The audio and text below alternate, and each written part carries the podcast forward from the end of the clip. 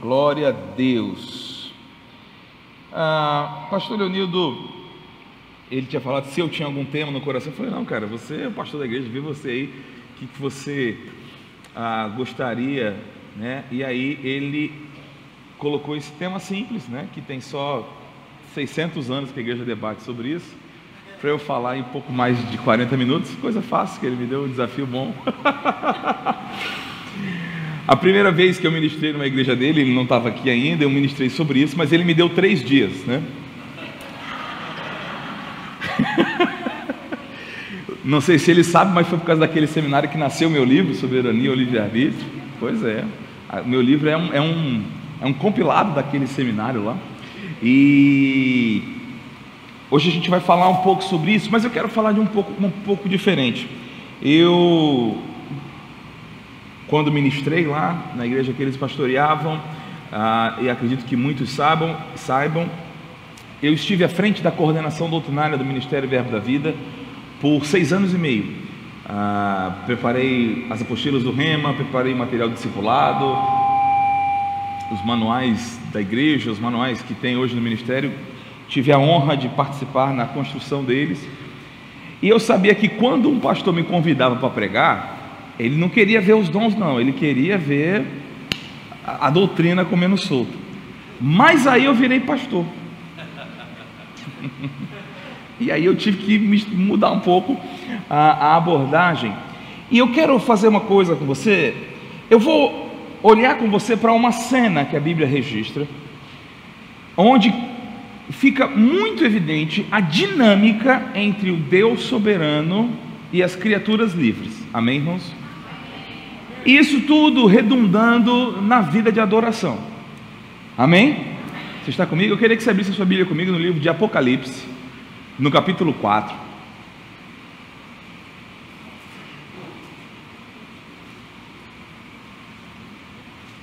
Apocalipse, capítulo 4.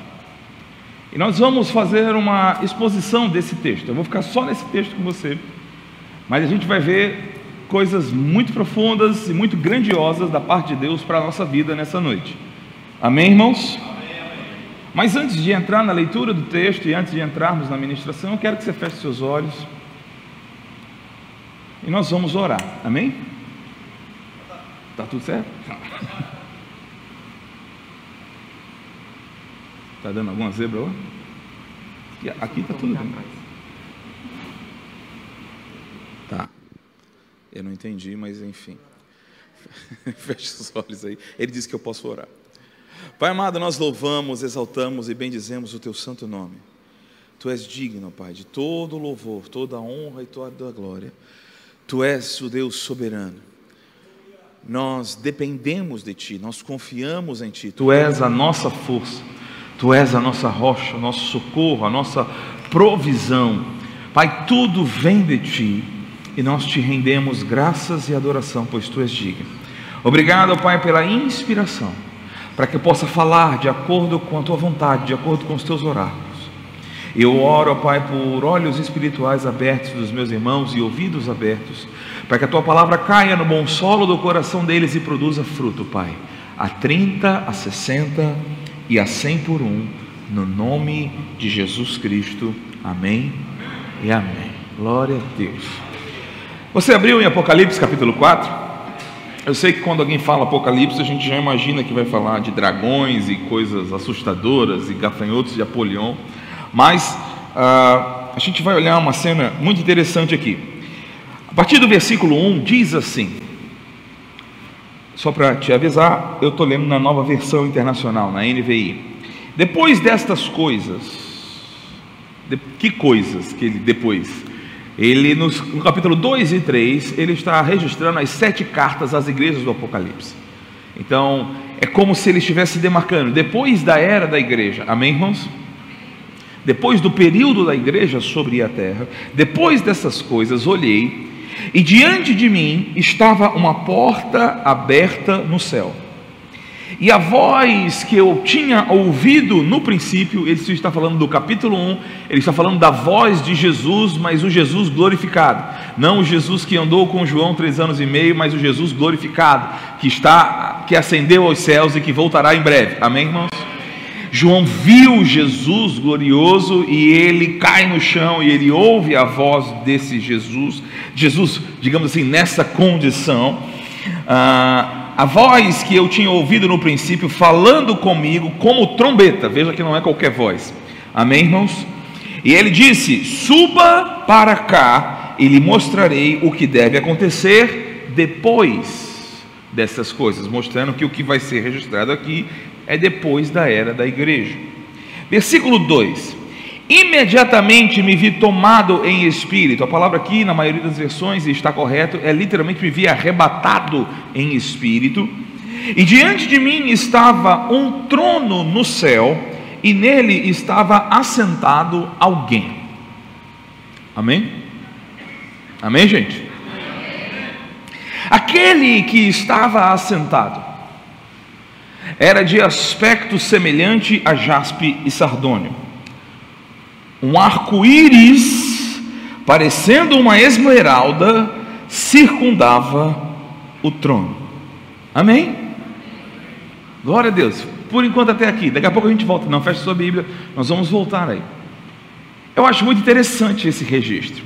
Você tem que entender que João, ele é um homem do primeiro século. Você está comigo? Que não viu muita coisa tecnológica até hoje.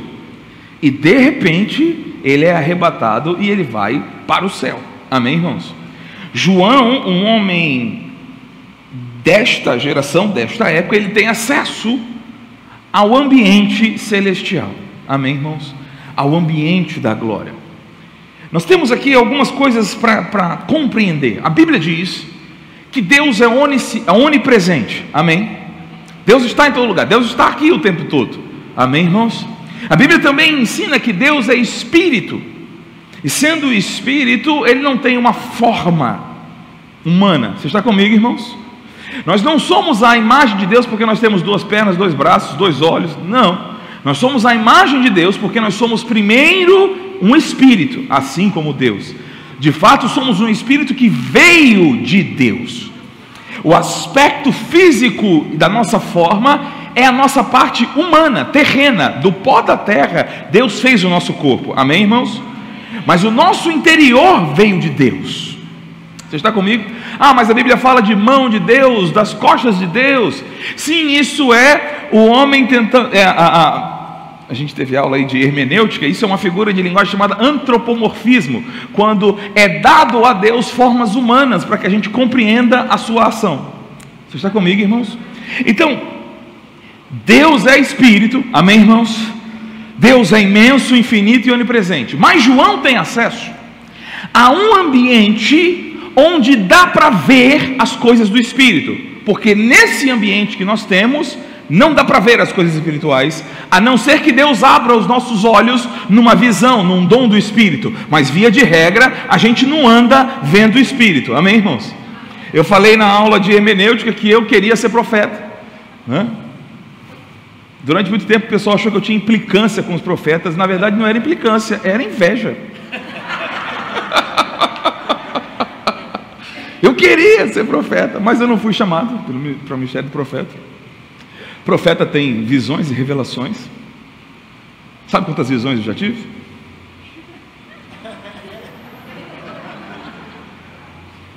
Irmão, eu não vi nem vulto. Eu sou homem de Deus, viu? Eu sou homem de Deus, mas eu nunca vi nada.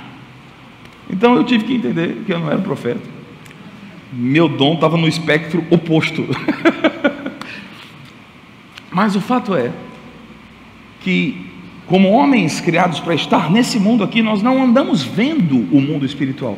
Então João tem acesso a esse lugar onde ele consegue ver a dimensão do espírito. Você está entendendo isso? Por que tanta explicação assim, pastor? É, é importante. E aí João vê algo surpreendente. João vê um trono. Amém, irmãos? Por que, que isso é surpreendente? Porque o Espírito não precisa sentar, gente. Alô? Já parou para pensar? Para que, que Deus precisa sentar? O mesmo neurônio que fritou sábado domingo na escola de ministros começou a fritar agora. Mas esse trono representa algo. Porque para a cultura e para o povo da época de João, o trono no centro remete à sala do trono onde os soberanos governavam e julgavam todas as coisas. Você está comigo, irmãos? Quando você lê lá no Velho Testamento a descrição do trono, tanto de Davi, a, a, a, do, do palácio de Davi, como do palácio de Salomão, havia um ambiente que era a sala do trono. Nesse lugar, o soberano, o rei, ele se senta para julgar as questões, e a palavra dita do trono é uma lei que não se pode revogar. Você talvez se lembre do caso da rainha Esther. Amém, irmãos? onde um decreto do rei é dado de que os homens poderão atacar os judeus, e mesmo o rei percebendo que isso foi uma trama, e ele vê a questão de Esther, ele diz: A palavra que eu disse, eu não posso voltar atrás, porque eu dei essa palavra sentada no trono, é um comando do soberano, isso não pode voltar atrás. Então ele tem que dar outro comando que de alguma forma mantenha os judeus, o que ele não pode é voltar atrás no seu comando. Então, o que João está vendo, mais do que um trono de fato, João está vendo um local de autoridade, aonde o rei governa, onde o rei domina, onde o seu decreto é absoluto, a sua palavra é ordem e nada pode voltar atrás. Oh, aleluia!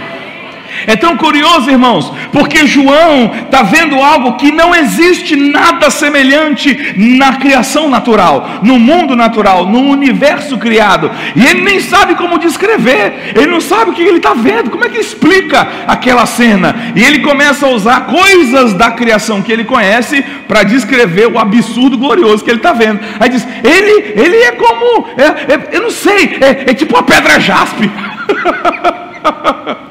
No trono tem, tem um arco-íris assim grande. Como é que descreve aquela glória? Que, que palavras ele vai achar para descrever isso? Amém, irmãos? Você está entendendo? Parece uma esmeralda, sei lá, é uma coisa absurda. É o que João está tentando dar expressões humanas, expressões conhecidas, expressões da criação para aquela glória majestosa que ele está vendo. Mas o que ele está vendo é o ambiente onde o soberano decreta e nada pode voltar atrás. Oh, aleluia. Você está comigo? Deus está no seu santo trono. Tem uma coisa interessante sobre esta visão de João. O profeta Isaías e o profeta Ezequiel tiveram visões muito semelhantes e viram elementos muito semelhantes. João mesmo diz, ah, Isaías diz: Eu vejo o Senhor assentado sobre um alto e sublime trono, e a orla do seu manto cobre todo o céu. Muitos cantam: Santo, Santo, Santo. João vai ver um cântico semelhante, João vai ver muitas coisas semelhantes. Amém, irmãos? Mas tem uma coisa que só João vê, Isaías não vê, Ezequiel não vê. Só João vê o que está descrito no versículo 4. Olha comigo aí. Ao redor do qual. Amém? Aliás, a gente não leu o 3, deu? Aquele que estava sentado, versículo 3: aquele que estava sentado era de aspecto semelhante a jaspe e sardônio, um arco-íris parecendo uma esmeralda. Veja como João está confuso: como é que o arco-íris parece esmeralda? um arco-íris parecendo uma esmeralda circundava o trono. Ao redor do qual, ao redor do trono, estavam outros o quê? 24 tronos. Deixa eu te perguntar uma coisa. Eu não tenho a menor dúvida que você, depois que nasceu de novo, já imaginou muitas vezes como é que vai ser a eternidade. Sim ou não? E você se imaginou lá no céu adorando a Deus, sim ou não? Você já pensou alguma vez mais de um trono? Ninguém pensa nisso. Você está comigo? Tudo bem com você? Né? Tem gente que já se, já se imagina na primeira fila. Eu não sei porquê, irmão. Eu sempre me imagino lá atrás, levantando a cabeça para olhar. Você está comigo? Enfim. Eu acho que o pastor Leonido vai estar na primeira fila. Você está comigo? Mas a gente sempre imagina um trono, mas João vê um negócio diferente. João vê um trono circundado por 24 tronos. Você está comigo? Isso também remete à cultura de João. Você está comigo? Na cultura de João, todo rei tinha algo chamado de pequeno conselho. Isso perdurou muito tempo. Se alguém aí assistiu Game of Thrones, tinha lá o pequeno conselho do rei. E filmes e coisas que mostram reinos da antiguidade, mesmo posteriores à época de João, sempre havia o rei, a sala do trono, mas havia sempre uma antessala onde se reunia o pequeno conselho, os conselheiros do rei. Amém, irmãos? Então, João está vendo algo que talvez a nossa mente não imagine, não, não, não consiga idealizar, mas o fato é que João está vendo a sala do trono, onde o soberano decreta e governa com poder e autoridade, mas ele vê que tem um pequeno conselho que se senta de, de tronos que estão ao redor do trono de Deus. Amém, irmãos? Agora eu quero pensar com você sobre isso, porque vamos voltar para o versículo 4. Ao redor do qual estavam outros 24 tronos, e assentados neles havia 24 o quê? 24 anciãos. Irmãos, eu, eu, eu sou, eu brinco que eu sou crente desde antes de nascer. E eu não faço ideia da quantidade de canções que eu já cantei sobre os 24 anciãos. Amém, irmãos? Eu não fazia ideia, né? Tinha uma que dizia: Ó oh, Rei Jesus, Rei dos Reis, te adoramos, né? como os 24 anciãos te adoramos, ó Cordeiro. Eu cantava isso, eu chorava. Eu nem sabia quem eram os 24 anciãos, mas eu cantava isso aí. Mas eu quero pensar com você sobre esses caras aqui. Porque eles são chamados de anciãos. Amém, irmãos? E essa palavra, ela é muito importante no Novo Testamento. É uma palavra que aparece muitas vezes no Novo Testamento. É a palavra grega presbíteros. O pessoal que fez aí a, a aula de hermenêutica já está já tá com as orelhas em pé, usando a palavra do grego. A palavra grega presbíteros, em, algumas, em alguns lugares da Bíblia, ela não é traduzida, ela é transliterada. Você vai ler presbítero na Bíblia muitas vezes, você está comigo? E em outras vezes você vai ler ancião. Ela começa a aparecer na Bíblia, especialmente no livro de Atos, quando o apóstolo Paulo ele estabelecia as igrejas, e algumas igrejas Paulo estabeleceu com até três semanas. Você está comigo, irmãos? Paulo vai para uma cidade e em três semanas ele estabelece uma igreja e ele tem que sair daquela cidade e ir para outra. E aí o que, que ele faz? Já tem uma liderança espiritual consolidada para liderar a igreja? Claro que não. Em três semanas, não há rema que resolva a vida de alguém em três semanas. Você está comigo, irmão? Mesmo o treinamento intensivo de Paulo não dá. Então o que, que Paulo fazia para que aquela igreja subsistisse? Ele chamava os anciãos da comunidade. Eles não eram maduros espiritualmente, mas eram pessoas naturalmente maduras. Você está comigo, irmãos? Então ele chamou na cultura da, daquele tempo, o, o, ancião era muito respeitado, né? havia uma questão de respeito muito forte às pessoas anciãs, então ele chamava essas pessoas que eram colocadas à frente até que surgisse uma liderança de fato espiritual, um pastor. E isso aconteceu tanto que a palavra presbíteros na Bíblia, depois disso, ela vai ser usada de forma ah, como sinônimo de pastor. Amém, irmãos? O apóstolo Pedro diz: aos presbíteros, digo eu, pastoreai o rebanho. Você está comigo, irmãos? Então a palavra presbítero, ela se torna um sinônimo do ministério pastoral na Bíblia. Você está comigo? Pastor, onde é que você vai chegar com tudo isso? Em nenhum lugar da Bíblia, em nenhum lugar, presbíteros é usado para falar de seres celestiais anjos, querubins, serafins e coisas assim. Presbíteros sempre é usado para falar de homens. Você está comigo? Tá, mas e daí? E daí que esses 24 anciãos, que estão sentados em tronos na sala do trono de Deus são 24 homens, não são anjos. Beleza? Onde você quer chegar com isso, pastor? Duas coisas. Primeiro, nós que somos pré-tribulacionistas, entendemos que nessa figura dos 24 anciãos temos uma prova do arrebatamento pré-tribulacionista. Você está comigo? Mas em segundo lugar, eu queria parar um pouquinho para pensar com você a moral e a honra desses caras. Pensa comigo, irmão. São 24 homens. E onde é que eles estão sentados? Em tronos ao redor do trono de Deus. Deus está chamando os caras de meu pequeno conselho. Hein?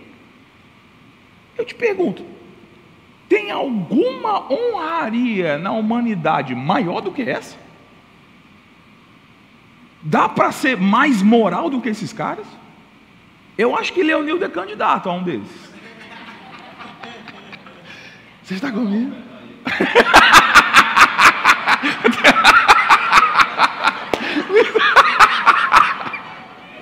ah, meu Deus. Vou parar, vou parar. Senão vai parecer que eu estou querendo ganhar oferta. ah, meu Deus do céu. Mas pensa, pensa, eu quero que você pense nisso. A grandeza da honraria desses 24 homens. Amém, irmãos? Pastor, não era sobre soberano? Você vai entender já já. Esses caras têm o direito de se assentar. Olha só, imagina aí o dia que você estiver na glória, sentado lá, aí você está vendo Deus Todo-Poderoso. E eles estão lá, em tronos, ao redor do trono de Deus. É moral ou não é? Os caras são muito fera, irmão. Estão sentados em tronos. E aí o texto bíblico vai nos dizer mais algumas coisas. Vamos lá para o versículo 4 ao redor do qual estavam outros 24 tronos, e assentados nele haviam 24 anciãos. Eles estavam vestidos de branco. No capítulo 19 de Apocalipse, vai dizer que o linho branco e puro são os atos de justiça dos santos. Amém, irmãos? Então, essa é uma roupa que evidencia homens com atos de justiça. Amém? E tinham na cabeça coroas de ouro. Esses caras são muito fera, bicho. Existem duas palavras traduzidas no Novo Testamento por coroa. E elas aparecem muito no livro de Apocalipse, todas as duas. E são muito importantes. Uma é a palavra grega diadema, e outra é a palavra grega Stefanos. A palavra grega diadema é usada para a coroa do rei, do imperador, do soberano. Amém, irmãos? É aquela coroa que só o rei usa. E a Bíblia diz no capítulo 19 que quando o rei dos reis retornar, ele vai vir com muitas diademas. Amém, irmãos? Muitas coroas, porque ele é tipo assim, muito soberano. Você está comigo? Ele é o rei dos reis, ele é o Senhor dos senhores. Amém. Essa coroa é a coroa da realeza, é a coroa que só a dinastia real recebe, e ele está assentado no trono. Amém, irmãos? Mas esses 24 anciãos, eles estão coroados não com diademas, eles estão coroados com estéfanos de ouro. De ouro. O que, que é estéfano? Você talvez se lembre, quem aqui se lembra do símbolo do rema? Alguém conhece o rema? O símbolo do rema tem uma corda externa por fora e outra coroa de louros por dentro. Aquilo é uma estéfanos. Você talvez se lembre dos Jogos Olímpicos antigos, onde os atletas eram coroados com coroas de louro. Amém, irmãos? Também no mundo antigo, os grandes beneméritos e os grandes heróis de, de guerra, eles recebiam estas coroas chamadas estéfanos. É um presente do rei, uma honraria que o rei dá para aqueles que realizaram grandes coisas, seja no atletismo, seja na guerra, seja na política e no governo. Os grandes heróis, as pessoas que realizavam, pensa sobre isso, realizavam grandes obras, recebiam estas coroas. Amém, irmãos? Então, esses 24 anciãos, eles são muito moral, irmão, porque eles estão sentados em tronos ao redor do trono de Deus e foram premiados pelos seus atos de justiça. Deus mesmo colocou eles coroados lá no céu. Irmão, dá um pinguinho de inveja desses caras em você, não? Pensa que moral esses caras têm. Deus os chama de pequeno conselho e Deus reconhece os seus atos de justiça e eles se sentam ao redor de Deus coroados, para que todos vejam que eles realizaram uma obra muito grande. Beleza? Você está comigo? Está imaginando essa cena? Ok, vamos em frente. Aí João volta a falar do trono tentando explicar a glória que ele está vendo. Versículo 5: Do trono saíam relâmpagos, vozes e trovões. Diante dele estavam acesas sete lâmpadas de fogo, que são os sete Espíritos de Deus. Também diante do trono havia algo parecido com um mar de vidro, claro como cristal, no centro, ao redor do trono. Veja a confusão de João, né? no centro, ao redor. havia quatro seres viventes cobertos de olhos, tanto na frente como atrás. Tanto Isaías como Ezequiel também viram esses quatro seres viventes. E aí no versículo 7 vai dar a descrição de cada um deles. O primeiro ser parecia um leão, o segundo parecia um boi, o terceiro tinha rosto de homem, o quarto parecia uma águia quando em voo.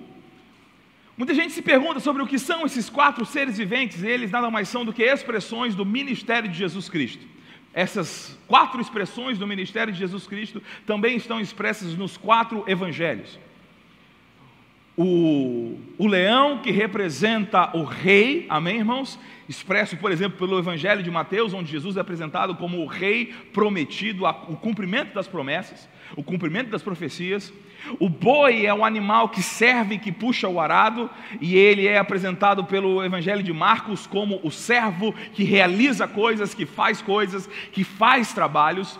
O homem é apresentado pelo Evangelho de Lucas, que é o médico amado, o único que descreve o nascimento de Jesus com detalhes, a infância de Jesus.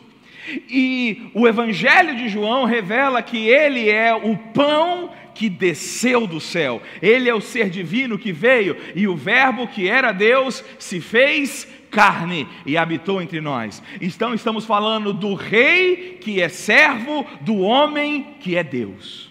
Aleluia. Você está comigo? Jesus é isso. Ele é rei e ele é servo. Ele é homem e ele é Deus. E aí esses seres viventes estão lá.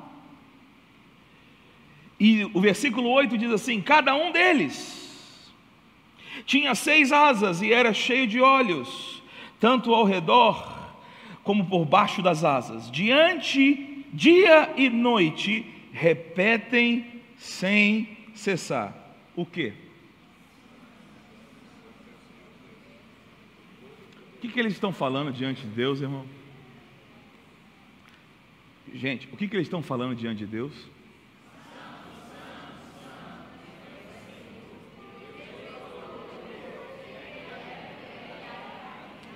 Você já parou para pensar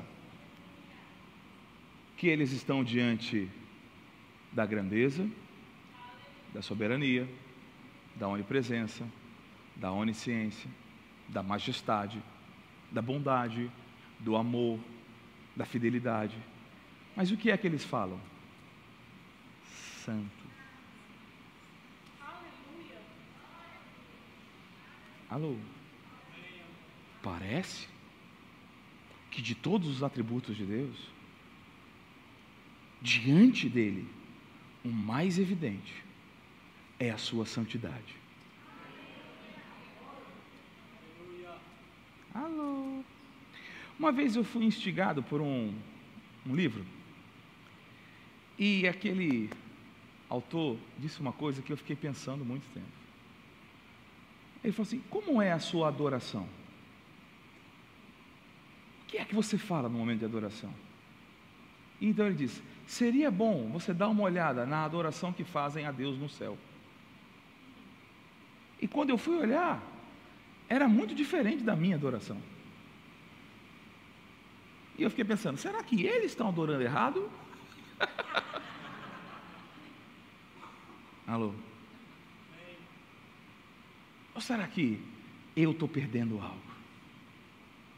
Diante dele, eles dizem incessantemente, de dia e de noite: Santo, Santo, Santo, Santo, Santo. O mundo de hoje parece que só conhece um atributo de Deus, que é amor. Sim, Deus é amor. Amém, irmãos? Também é justiça. Amém? Justo juiz, inclusive. Amém? Também é fogo consumidor. Mas diante dele, os seres viventes dizem: Santo, Santo, Santo, Santo. Deus Todo-Poderoso, que era, que é e que há de vir. Isso fala da sua eternidade. Ele não tem princípio nem fim de dias. Por isso que Jesus diz: Desde antes de Abraão, eu sou, não eu era. Quando Moisés fala, eu vou falar, que eu estou em nome de quem? Diga, eu sou o que sou, te enviou. O grande eu sou. Ele não muda, ele não será, ele não foi, ele é. Você está comigo? De eternidade a eternidade, ele é Deus. Toda vez que os seres viventes, versículo 9, dão glória, honra e graça. Preste atenção no que eles estão fazendo diante do trono da glória. Amém, irmãos? O que, que eles fazem lá? Eles não chegam lá e falam, eu tenho, eu posso, eu consigo. Eles não chegam lá e estão dizendo tudo que eles são de moral. Diante do trono, a única coisa que eles conseguem dizer é: Santo, majestoso, tu é a honra, tu é a glória, teu é o louvor. Não importa quem eles são, não importa o que eles têm, eles só conseguem falar dele, eles só conseguem olhar para ele, contemplar a sua majestade, e dos seus lábios brota: Santo, Santo, Santo. Aleluia! Toda vez que os seres viventes, versículo 9, dão glória, honra e graça àquele que está assentado no trono e que vive para todos sempre os 24 anciãos, as pessoas com maior moral na história da humanidade. Ninguém é mais honrado do que esses caras. Ninguém fez algo tão poderoso como eles. Ninguém recebeu honraria igual esses caras. Os 24 anciãos fazem o que, pelo amor de Deus? Eles saem do trono. Você está comigo, irmãos? Eles receberam a honra de se sentarem em tronos diante de Deus. Mas quando se sentam, quando são coroados e olham para a glória,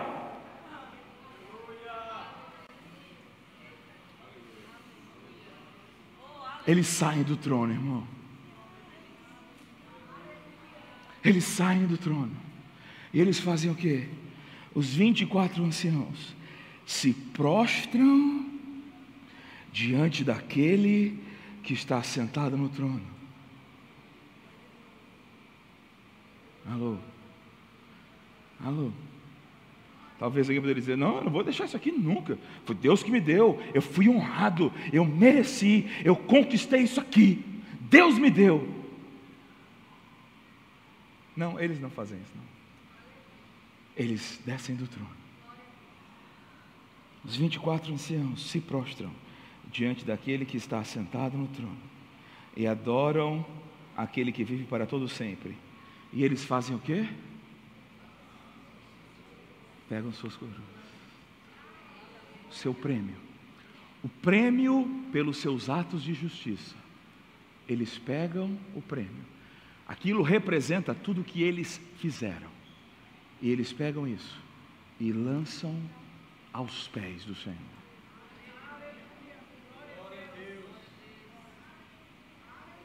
O que, isso quer dizer, pastor? Eles entenderam que eles só fizeram o que fizeram por causa daquele que está sentado. Não foi a força deles. Aleluia. Não foi a capacidade deles. Não foi a habilidade deles. Sim, eles fizeram. Sim, eles realizaram e Deus deu galardão. Mas quando eles param diante de Deus, eles entendem: foi Ele. Foi Ele. Então eles se prostram. Aleluia. Ah, meu Deus, eu, irmão, acho que eu não consigo expressar como essa cena me choca. Eles estão entronizados junto com Deus, mas eles saem do trono. Eles tiram a sua coroa e eles lançam. Na verdade, o prêmio é seu.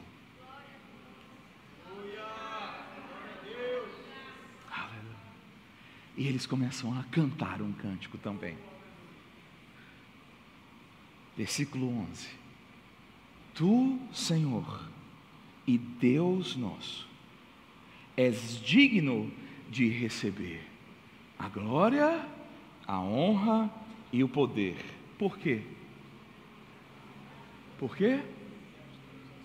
Criaste todas as coisas.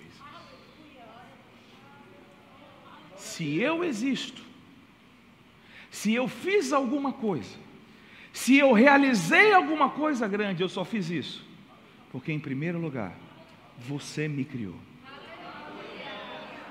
Eu só sou o que você quis que eu fosse. Eu só posso o que você me deu capacidade para fazer. Toda a habilidade que eu tenho, todo o talento que eu tenho, vem de ti. Sim, você me galardoou.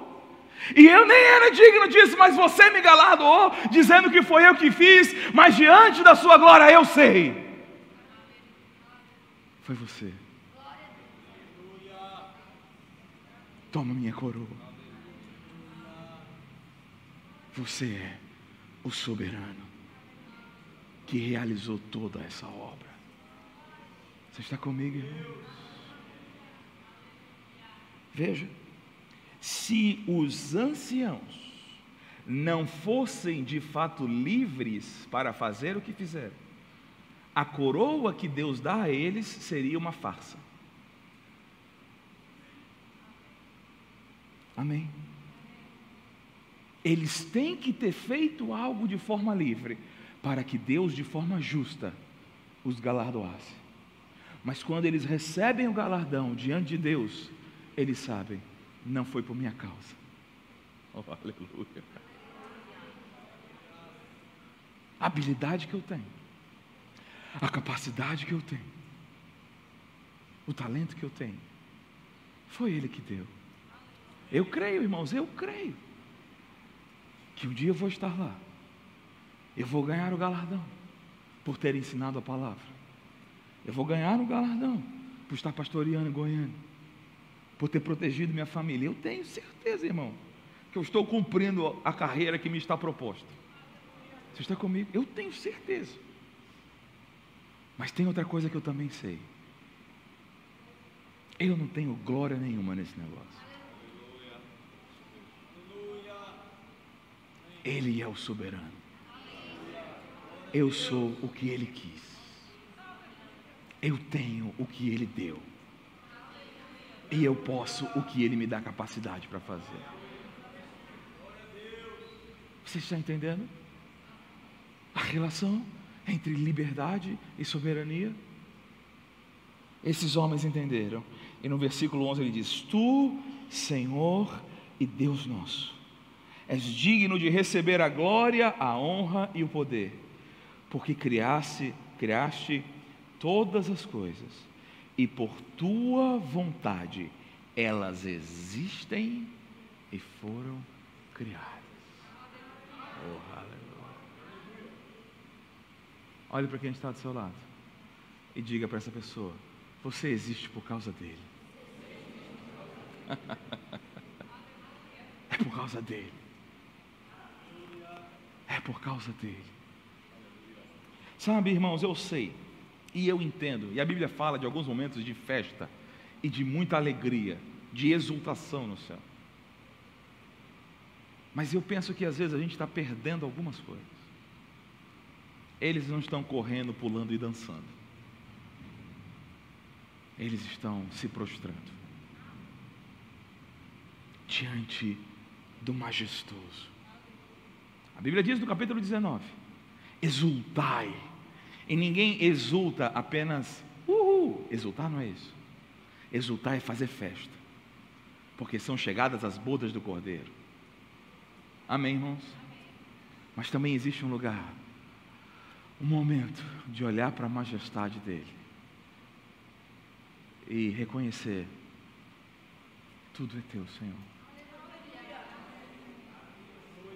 Tudo que eu tenho é teu. Tudo vem de ti.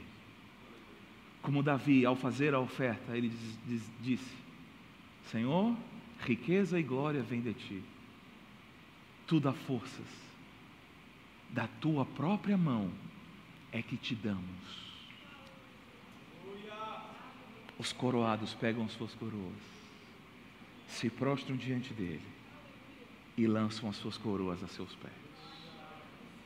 Ele é soberano, irmão. Ele é soberano. Você é aquilo que ele quis que fosse. Você pode fechar seus olhos.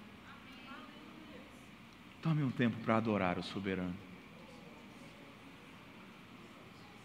Para reconhecer a sua majestade. Como os 24 anciãos.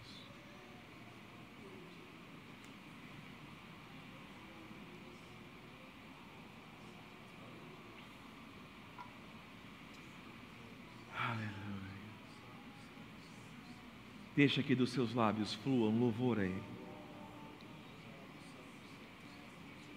Aleluia. Declare a santidade dEle, a majestade dEle, a soberania dEle. Onde está o ministério de música? Nós cantamos uma música aqui que fala sobre isso, sobre os 24 anciãos. Continue adorando ao Senhor. Continue rendendo graças. Eu quero que você tente, de alguma forma, irmãos, imitar essa adoração aqui.